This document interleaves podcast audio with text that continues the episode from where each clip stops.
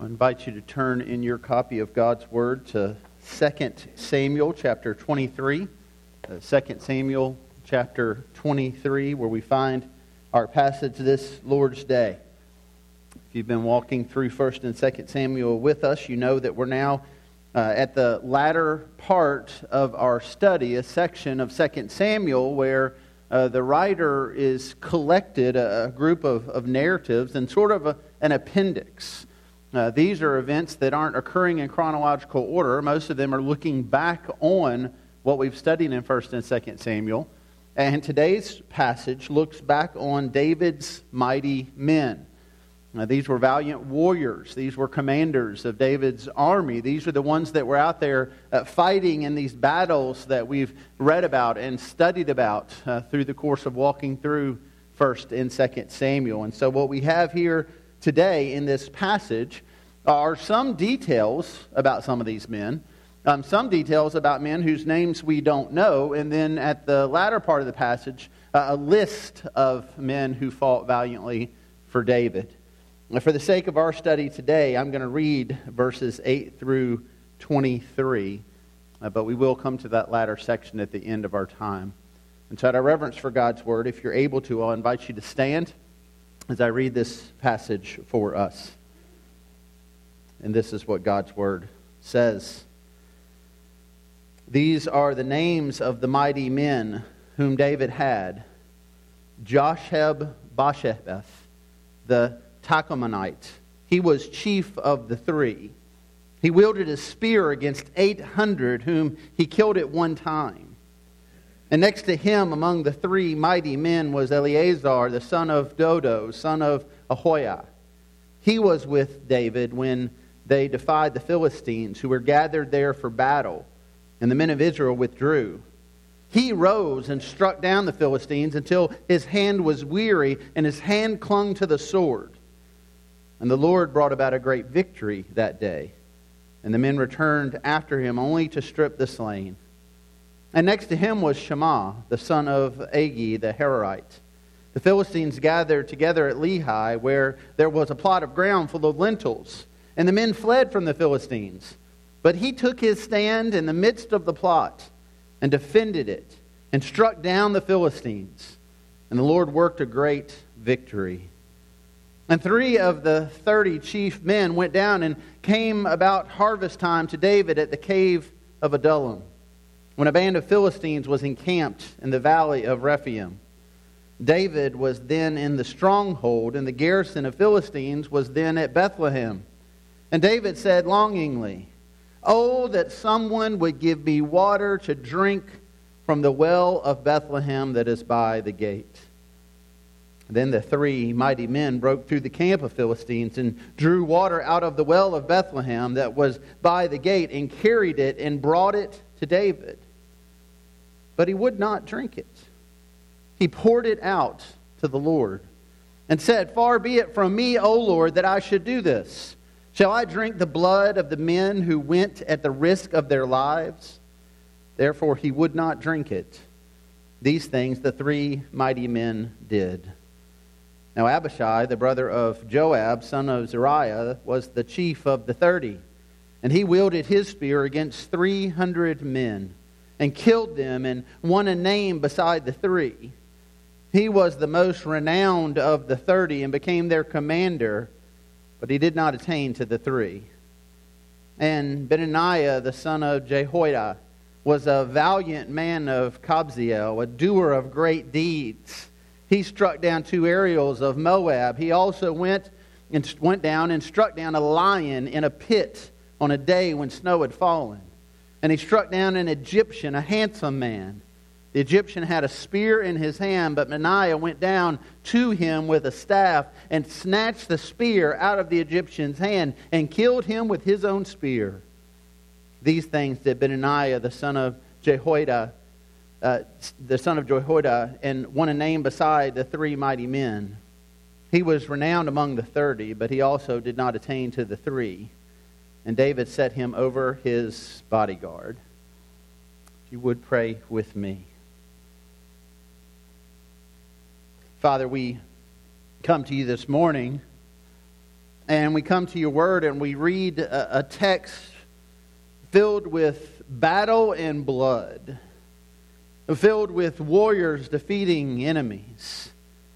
And yet we're reminded from this very reading that it is you that brought the victory. That you are the one today who still brings the victory, and that victory is found in Christ Jesus our King.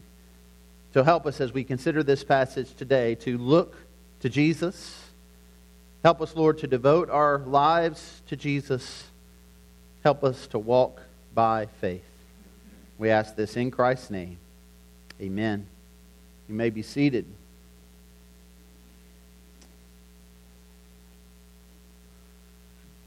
Each Lord's Day, when I'm finished preaching and we, we've had a time of response, we, we typically close our service in a familiar way. We sing the doxology. And you've probably noticed that as we sing the doxology, I, I make my way down the aisle and I, I stand there and I wait at the, the front, or you might call it the back of the church, to, to greet people as they leave. Over the last 12 years, as I've done this, I've kind of developed a practice as I go out there and as we're singing the doxology of looking over at the quilt. Now, if you're not familiar with the quilt, you can go and look at the quilt today, but there's a, a quilt that hangs on one of the walls that was, is a quilt that commemorates 200 years of the history of our church. And for the most part, the quilt has a list of names on it. Uh, names of 30 pastors who have served here as the preachers at Bloomfield Baptist Church during the first 200 years. Uh, 30 names with dates. And over the last 12 years, I've looked at that long enough to come up with a few things. Uh, for example, out of the 30, only, or 20 of them, two thirds of them, were here for less than five years. Three of them didn't make it a full year, and only three of them served as the pastor of Bloomfield Baptist Church for more than 25 years. Uh, one of those I've mentioned to you before, William Vaughn. We talked about him a couple weeks ago. He served for 32 years. In fact, he and one other uh, served for 32. That, that's the mark, that's the number, that's the longest served. And as I mentioned to you, in case you weren't here, uh, he's buried right underneath the steps out front there. I've been here 12 years, so 20 years to go, and perhaps I too can be buried under the steps at the church. I look at that list of names and I'm, I'm reminded that there's a, a legacy. That, that each of those names represents a life, a, a story. In fact, I've enjoyed over the last couple of weeks, I've come across the memoirs of William Vaughn. I've been reading about his story and reading about his faith, and it's been a great encouragement to me. And if I was able to locate memoirs of those other men, uh, surely some of them too would be an encouragement. When we look at that list of names and we see a legacy of faith. Well, we come here to this passage in 2 Samuel 23 today, uh, we don't find a quilt with pastors' names, but we do find a list of names. We do find a legacy. Uh, for many, we, we don't know much about them. In fact, that section at the end I, I didn't read through because, quite honestly, uh, these names are unfamiliar to you and they're hard to pronounce for me. But what we find here are, are a list of legacies. Uh, men who fought uh, men who were brave, men who were courageous, men who the Lord used during this time when he was raising up David to be king over Israel, when he was using David to defeat the enemies of God. We find here David's mighty men, these faithful warriors who fought for David and fought with David, these faithful warriors who were used by faithful God. And so, as we look at them today, and as we consider this passage today, I want us to, to consider three things. Three things. The first one will be the deeds of David's mighty men. The second will be the devotion of David's mighty men. And the third will be the death of David's mighty men. And so we'll begin there with the first point, with looking at the deeds of David's mighty men. And so we begin in our study here with, with three men who are listed as captains in David's army. The first one, and perhaps the hardest to pronounce, is Josheb Basshebeth. We read here that he wielded his spear against 800 whom he killed at one time. Now, that's a pretty fascinating tale. I wish we knew more details about it, but that's all the detail we're given. And so it's left up to the interpreter to try to understand what that means. And, and most agree that what this likely meant that was he was the commander uh, over a battalion that they went in against odds against 800 and that he as the commander led his men to wipe out 800 of the enemy. He was valiant and he was mighty. And next in verses 9 and 10 we read about eleazar and we read that, that he fought so hard and so long that his grip on his sword actually froze up that the muscles on his hand, he held onto that sword and swung it for so long that when the battle was over, he couldn't let go. His hand was stuck there to the sword because he had fought so long and so hard. And then verses 11 and 12, they, they tell us about Shammah. We read about this account where the army of the Philistines are coming in, they're conquering the land, and it seems there's a, a large crop of lentils and the workers of the crop, perhaps the stewards of the land, that they've just all fled before the Philistines. But, but we have this one valiant warrior, Shammah, who takes his stand in the middle of that field, who defends this crop from being uh, torn apart or being stolen by the Philistines, and he is victorious. These men are listed in this passage for the mighty deeds they did, and these accounts, they, they make sense to us. I mean, you think about in our day and age how often we have movies and, and books and stories about war and battle and victory. And if you walk through this passage, it's almost like scenes from a war movie the, the commander leading his battalion and, and wiping out 800 of the enemy, the, the mighty warrior wielding his sword and taking out so many that at one point you, you can't discern between where his hand ends and the sword begins as he grips onto it. And the lone warrior out in the field defending the crops against the pillaging enemy. These are fascinating stories in and of themselves that they draw us in. And then there's more like that in the chapter. You move down to verses 20 through 23, and we have briefer accounts, but valiant accounts nonetheless. We read about men who did great deeds. A, man who kills a lion, another who defeats this great Egyptian warrior. And then we have this long list of names. And again, every one of these names representing someone who did mighty and great things, great deeds before the Lord. They embolden us, they encourage us, they remind us of the strength that God provides for his people, the strength to do these great deeds. But then, nestled in between these stories of great deeds, there's this account beginning in verse 13, of a great deed, but a deed that was done with great devotion. And this is where we're going to spend the bulk of our time because, quite honestly, I feel like it's, it's the one that it's easy for us to kind of glaze over because it doesn't quite make sense to us. But I think there's sense to be made of it. And so we're going to look now at the, the second point of this passage, I believe, at number two, the devotion of David's mighty men. And this occurs during a time uh, when David is in a stronghold. David, in a sense, you might think of this as, as a hideout. He's in a cave at Adullam. Now, we don't know chronologically exactly where this fits in David's story.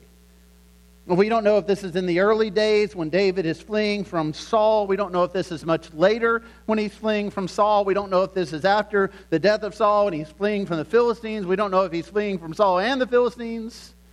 And we know the Philistines are involved here because the picture is that he's held up in this cave, in this stronghold, with some of his mighty men, and the Philistines have captured and conquered Bethlehem. And it's during this time that David, in the cave, cries out, likely in, in a plea to God Oh, that someone would give me water to drink from the well of Bethlehem that is by the gate. Why, in the midst of this time in David's life, why, when he's held up in a cave, why, when he's on the run, is he crying out for a drink of water from the well of Bethlehem? Our immediate thought would be, well, he was thirsty. But when you consider the context here, that, that David and his men are in their stronghold, their, their home base of sorts, then you would piece together that they likely they had provisions here. And there was probably some type of spring here, or they had carried in water in cisterns here. They, they, they likely had those provisions there. It's not that David is at a point of exhaustion and, and thirst and dehydration when he, he, he just is longing for someone to give him water. I think there's more to it than that. He wants water from the well of Bethlehem. You'll remember that Bethlehem was David's childhood home. It's where he grew up. I grew up in Lynchburg, Virginia. I'm 48 years old, but I can still think back four decades ago when I was around the age of eight. I, I can remember on Saturdays going with my father downtown in Lynchburg to his office as he'd had to catch up on some work. And I, I can remember the little diner we would go to. I can remember exactly what I would order two hot dogs, ketchup only, and crinkle fries, and a Pepsi. And even as I say that to you today, I can taste. I can hear the waitress calling out my order to the kitchen. I, I, can picture what it was to sit there at that stainless steel countertop with my father and to enjoy that meal, to eat those hot dogs, to drink that Pepsi.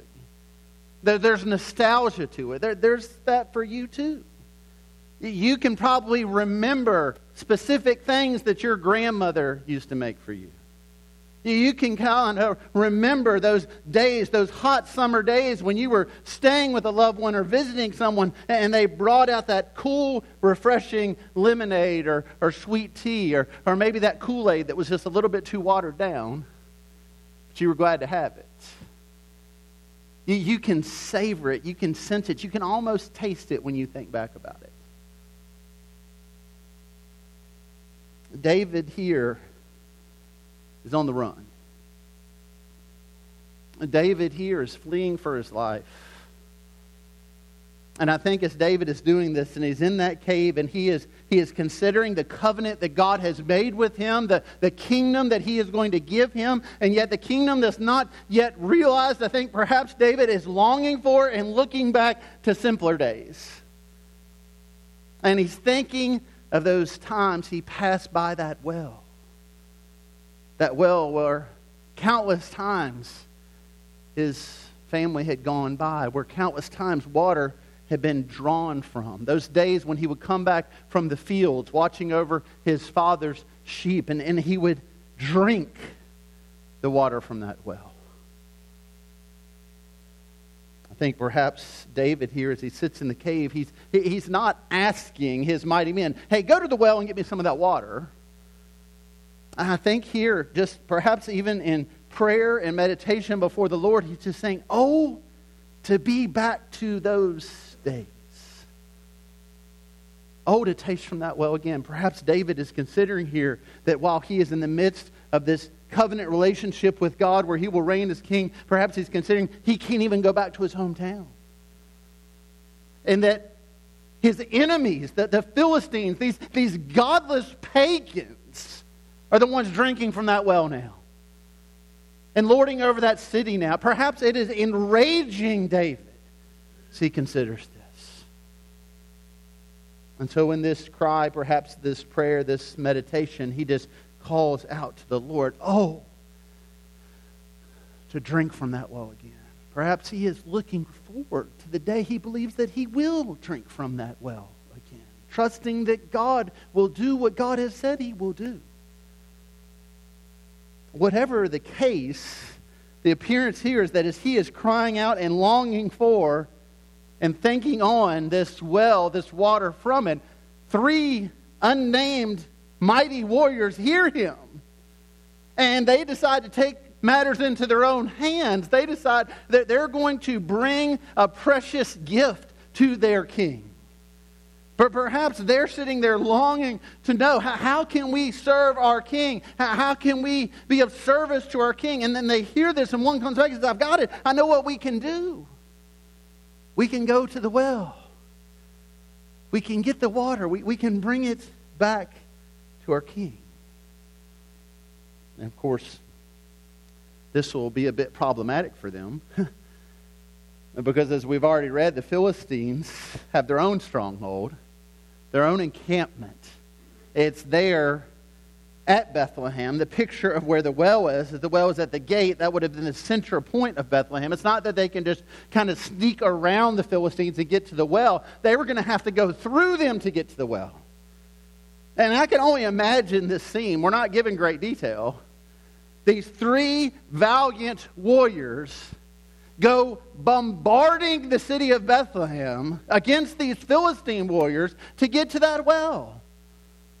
And you would imagine for the Philistines, as they see these three coming, they're thinking, well, they're the, they're the first of many that are coming against us.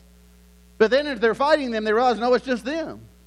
And then I'm sure they numbered much more than three. They're thinking, well, we have the upper hand. We can take these Hebrew warriors out. But God empowers these three men to take the Philistines out, to conquer and slay them.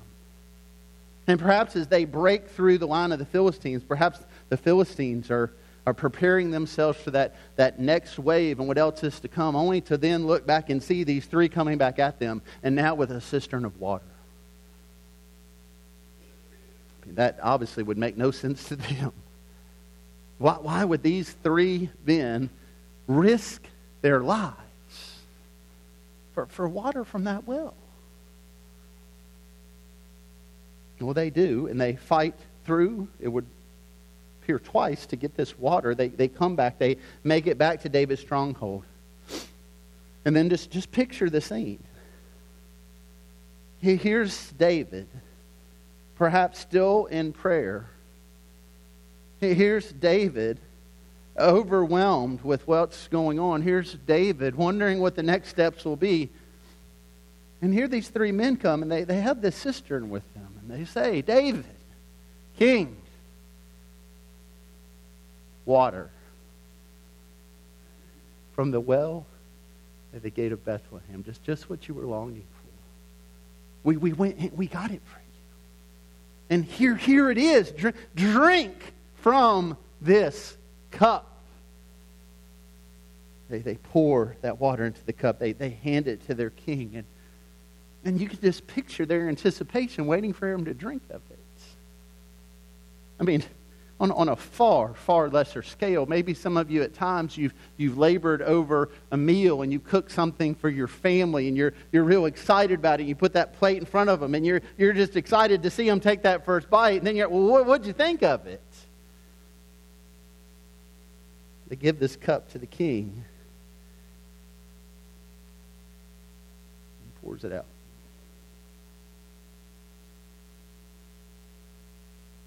at first glance, that seems rather ungrateful, doesn't it? I mean, just imagine yesterday was a, a, beautiful day, a warm day. Perhaps some of you were out in the yard working and, and maybe you got thirsty. Imagine the scenario if you were out there working in the yard and you're side by side with a family member and they said, You know, I'm just so thirsty right now. Oh, okay, let me take care of it. Let me go to the house and I'll get you something to drink. And you run in the house and you get them a glass of water and you bring it back out to them and you hand it to them. They say, how would you respond? Well, that's the last glass of water I'm ever getting you. I mean, as I was thinking this through, I was thinking about the first time I took my son to a, a, a bowl game, a, a, college football game. It was a bowl game NC State was in, and uh, you know, I made sure on the way there to stop at McDonald's and, and fill him up because I knew concessions would be real expensive, and, and that's when I remembered that eight, nine year old boys, it doesn't matter how much food you give them, they're going to be starving when they walk into a football stadium. And so he's like, Dad, can you get me something to drink? Yeah, I'll get you something to drink. And I go up there, and it was, you know, $6,000. I don't know. It was insane how much it was for this cup. And I can just envision what my reaction will be if I handed that cup to my son and he said, Thanks, Dad. But you're licking that up. Every bit of it. That this seems so wasteful. But, friends, this is not waste. This is worship. David here takes that which is so precious. That that cup that, that, that came with a cost. That these men risked their very lives. They, they could have died. It was such a precious gift, a precious sacrifice, a precious offering that they brought to him that David takes one look at it and says, I'm not worthy of this cup. That This cup is for the Lord. He, he pours it out. He's not wasting it. He, he's worshiping. Now, again, that this seems a bit foreign to us, but you go back to the Old Testament and you find that this was an offering. There were drink offerings. There, there were grain offerings, there were burnt offerings, there, there were drink offerings. We see specific times in the Old Testament narrative where God called his people to, to pour out precious liquid before him as, as an offering, as a sacrifice. And I believe that's what David is doing here. The text tells us this. It says, David poured it out to the Lord. And he didn't dump it, he didn't throw it away, he, he gave it to the Lord. And then as he did that, he said, Far be it from me, O Lord, that I should do this. Shall I drink the blood of the men who went at the risk of their lives, and therefore we would not drink it. He looks at this cup. He says, "This, this is, this is the blood of these men. That they risked everything for me. This is far too precious for me. That this needs to be given to the Lord. This is an act of devotion, friends. We, we see devotion on the part of these three unnamed warriors. No, nobody asked them to do this.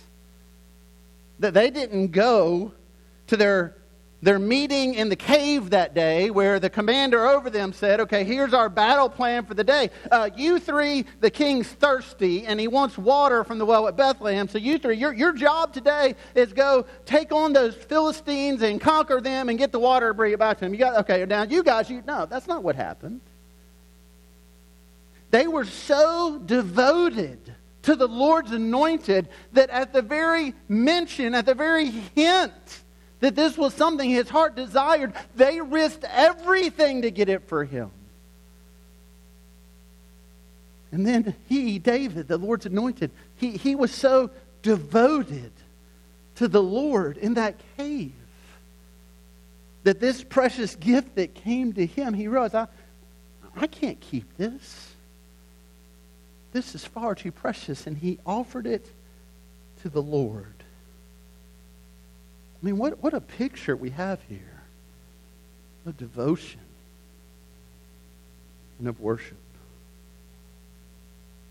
But there's another picture of devotion I want to call our attention to, and it goes into our third and final point the death of David's mighty men. The death of David's mighty men. I mentioned to you already that in verses 24 to 39, there is a list of names that are hard to pronounce that, for the most part, we know little to nothing about. But there's a name on this list that we do know about. A name that should seem very familiar to you. It's the last name mentioned. I'll call your attention to verse 39. Among these mighty men, Uriah the Hittite. We, we, we've talked a lot about Uriah's death, but I want you to consider for a moment this morning Uriah's devotion. Because it was his devotion that cost him his life.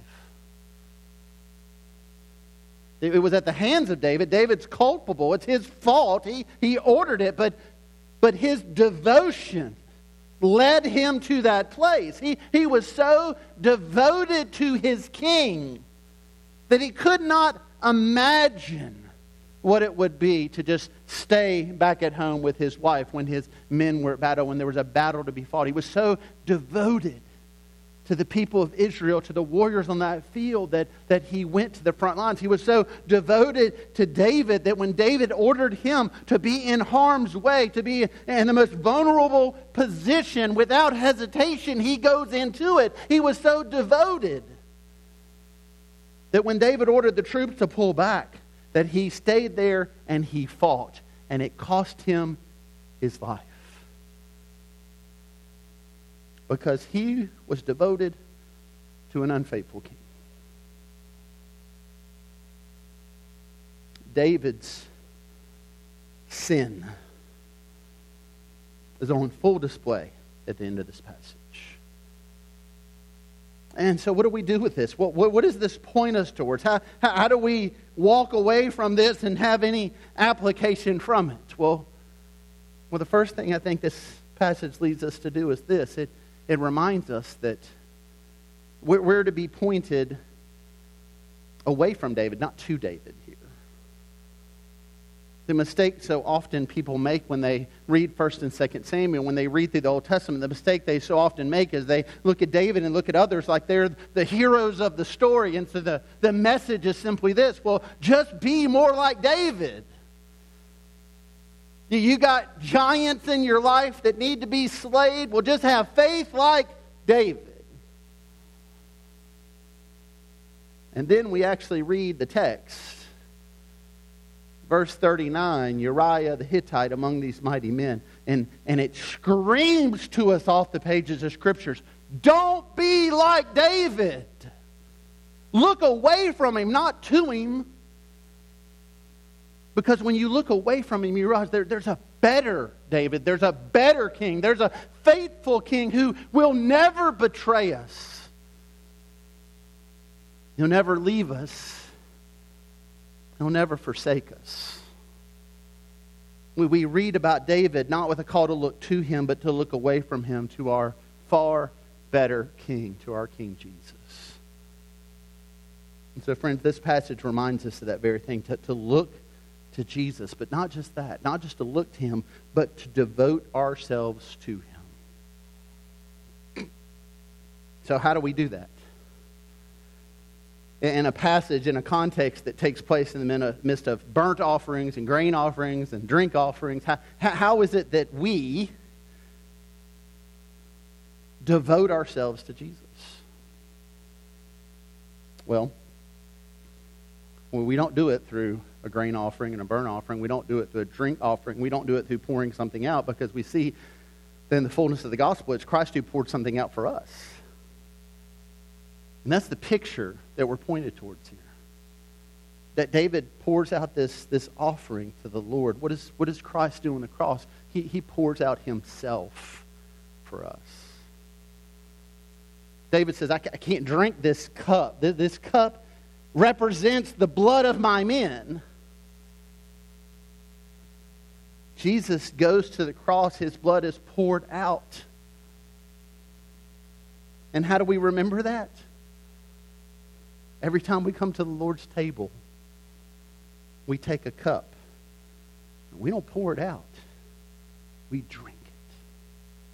That cup that represents what? The, the blood of Christ that was poured out for us we see that the greatest, the fullness of all these offerings came in and through Jesus Christ, who offered up himself for our sin, that we might have life, that we might take the cup, not to pour it out, but to drink of it, and to live our lives for him in devotion. So, what does that practically look like? We hear the words of the Apostle Paul in Philippians 2. He says it this way, beginning in verse 14. Do all things without grumbling or disputing, that you may be blameless and innocent.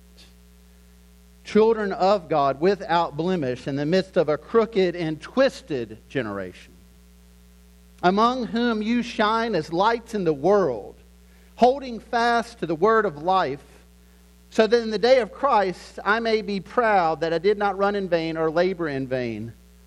Hear what Paul says even if I am to be poured out as a drink offering upon the sacrificial offering of your faith, I am glad and rejoice with you all. Paul says, you, you want to devote yourselves to the Lord? Walk with Christ in this godless generation. Be a person who holds fast to the word in the midst of a world that is long since abandoned. Walk by faith and, and trust in Jesus. And as you do that, you, you are being poured out as a drink offering. Your, your life is an offering before the Lord. He has given all for you so that you might give all for Him. The call of Christ from His Word this morning is to walk by faith to be people of the world, to hold the word, to hold fast to it, to stand firm in it, to live our lives for Jesus, whose blood was poured out for us that we might walk with him by faith today and every day.